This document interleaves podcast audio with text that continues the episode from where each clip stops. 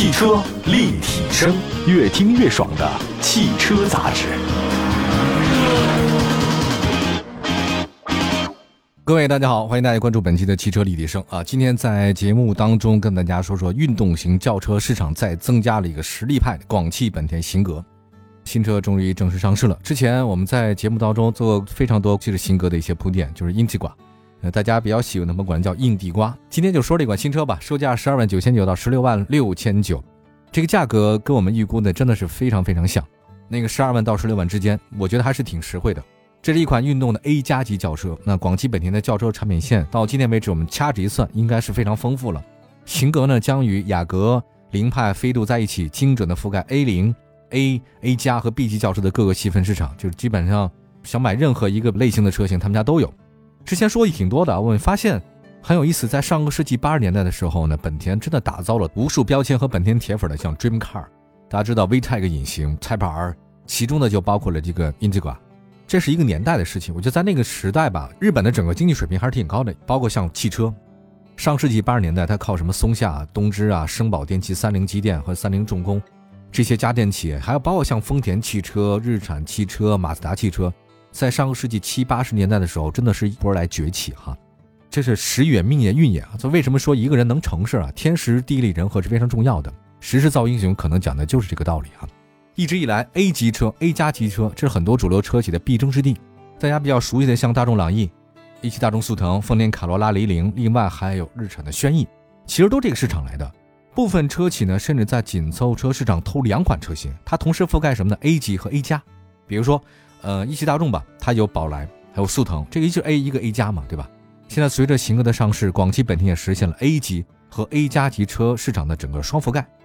从车企给出的产品定位来看，型格是一款强调运动性、操控性的一个 A 加级车，这个其实或许是它能够复活英仕挂的原因。了解本田历史朋友都知道，英仕挂其实是本田明星车型，就是刚才说的上世纪八十年代啊，七八十年代。凭借着 VTEC 发动机、Type R 版的车型，这是很多人心目当中的 Dream Car。在不少人眼中啊，本田是运动车的，但是代表本田运动的车是谁呢？其实就是 Integra 型格。这次呢，广汽本田将这个车复活，我觉得让很多人是有圆梦的机会了。那既然提到了刚才 VTEC 技术，那我就多说两句，什么是 VTEC？这是本田的一个先进发动机技术，世界上第一个能同时控制气门开闭时间及生成两种不同情况的气门控制系统。也就是说，通过 VTEC 系统的装置，发动机可以根据行驶工况自动改变气门的开启时间和提升的程度，改变进气量和排气量，你能达到增加功率、降低油耗和减少污染的目的，这个就很厉害。我觉得要撑起这个英提挂之名，当然在产品力方面得拿出让消费者信服的表现。我们来看一下外观，型格的运动型外观，它是简锐潮酷设计，通过低重心、宽轮距的设计，造出了说轿跑车强抓地力。低趴运动的视觉冲击力，前脸的攻击性主要体现在三通 LED 的前大灯和刀锋式 LED 的尾灯前后呼应，车头两侧的导流孔能抑制这个紊乱的气流，降低风阻，接近轿跑车的车身设计，增加了车辆的运动气质。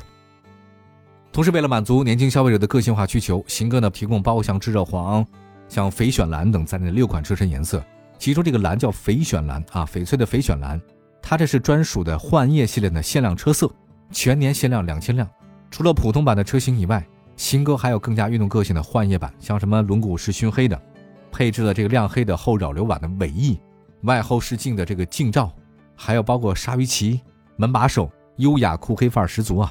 内饰方面的话呢，新哥采用了蜂窝网眼合金出风口，并且配合了拼色的真皮座椅，十点二英寸的彩色 TFT 的多功能全液晶仪表加九英寸的彩色智能互联屏系统。在顶配版的车型上呢，型格还配备了 BOSS 豪华音响系统，拥有十二扬声器，同时呢，卡片式的钥匙、手机无线充电、车内氛围灯等装备也提升了车辆的格调。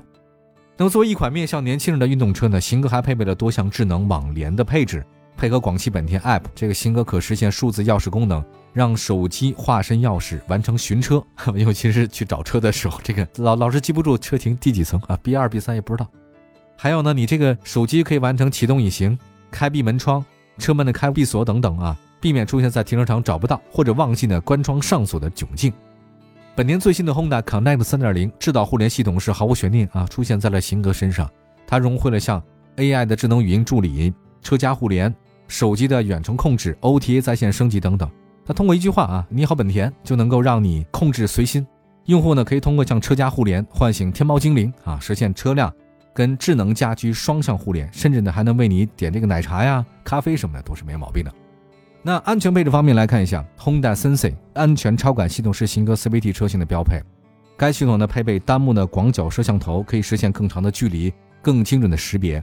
TGA 功能啊，TGA 功能其实就是交通拥堵辅助系统，它跟那 ACC 主动巡航控制系统配合，你全速域的辅助都可以，大大降低日常驾驶的疲劳。还有标配 ACL 主动转向照明系统，可随转向灯和方向盘照亮内侧的道路。保证你驾驶的视线没问题。ADB 自适应远光灯系统可根据前方视野中的车辆位置自动切换远光灯，既能减少对其他道路使用者的光线干扰，又能扩大照明范围。那除了齐全的主动安全配置，新歌还全系标配十个安全气囊、预警式的安全带以及行人保护系统。其实就这个安全配置水平来说啊，型格已经达到了同价位车型的最大的一个水准了。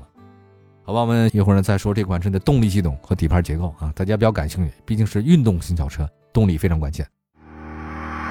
汽车立体声，继续回到节目当中，今天的汽车立体声跟大家说说这个广汽本田型格给运动轿车市场增加了一些不一样的亮色和活力的事情。刚才说到了型格啊，基本情况，但既然是运动型轿车，那动力很重要。那动力系统方面搭载的是 1.5T 涡轮增压发动机，最大功率134。最大扭矩两百四十牛米，那这个发动机的排气侧采用的是 VTEC 技术，刚才说到了，通过高功率的涡轮增压、高刚性的曲轴、高刚性的油底壳技术提升动力性。CVT 变速器啊，集成的是 G Design Shift 的技术，这个性能表现进一步优化。除了 CVT 的车型以外，新哥还提供一款六速的手动车型。底盘结构方面，新歌采用的是前麦弗逊独立、后多连杆的独立悬架。这个广汽本田对底盘进行了精细化的运动调教。采用的是低摩擦技术，配备轻量化的高刚性铝合金的副车架，带来更为扎实的动态性能表现。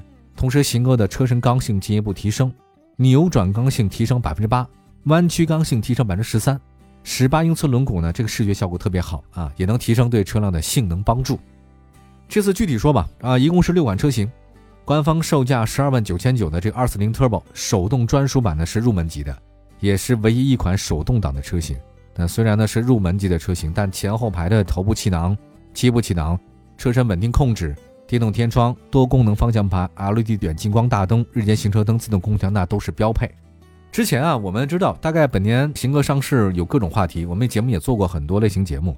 那除了设计呢，还就推出了售价十二万九千九的手动版 MT。我觉得这个配置出现在其他品牌里面啊，很可能被一些人就指责说你这是拉低价格吧。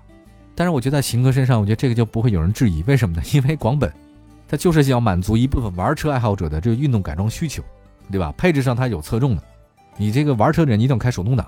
官方售价十四万两千九的二四零 Turbo CVT 科技版是它的销售主力，它比手动挡多了并线辅助、车道偏离预警、车道保持辅助、道路交通标志识别、主动刹车、倒车影像、倒车车侧预警、全速的自适应巡航等等，主动安全配置很提升啊。这个它能满足大家对舒适性、安全性、便利性的多种需求。二四零 Turbo CVT 幻夜科技版比科技版高了七千。那我看一下七千有什么呀？啊，呃，运动套件多了，真皮方向盘有了，但少了并线辅助，也没有倒车车侧预警。这个看你想要什么。就幻夜科技版有很多运动套件。那么官方售价十五万两千九的型二四零 Turbo CVT 豪华版比科技版价格高了一万。配置上呢，多了真皮方向盘、皮质座椅、主副驾驶座的电动调节、后排的座椅放倒、车内的环境氛围灯、自动的防眩目的后视镜等等。幻夜豪华版与豪华版的区别，与幻夜科技版和科技版的差别差不多。还另外，官方售价十六万六千九的二四零 Turbo CVT 尊享版是顶配啊，这个比豪华版还高一万四。有哪些呢？倒车雷达、全景天窗、蓝牙钥匙、手机无线充、BOSS 音响、自适应远近光、感应雨刷。看了这么多以后哈，我在想，咱们中国车市大趋势是什么？这个问题其实就年轻。那现在主流的品牌推出各种年轻化的车型，那你看现在目前市场上谁啊？跟它差不多啊？雷凌啊，雷凌就是跟型格定位出身相似的年轻化车型。当然也不仅仅他们都来自广州，还因为这两款车都有家族经典，一个卡罗拉，一个雷凌，对吧？型格、思域大家都懂。从产品特点来看，型格比雷凌好像更运动。那毕竟刚出的嘛，它动力性能表现更好。雷凌偏家用，价格方面我们再比较一下，型格240 Turbo CVT 科技版比雷凌 1.2T 顶配版十三万九千八贵了三千一，十万元以上的车型贵三千块钱的话呢，差别不是很大。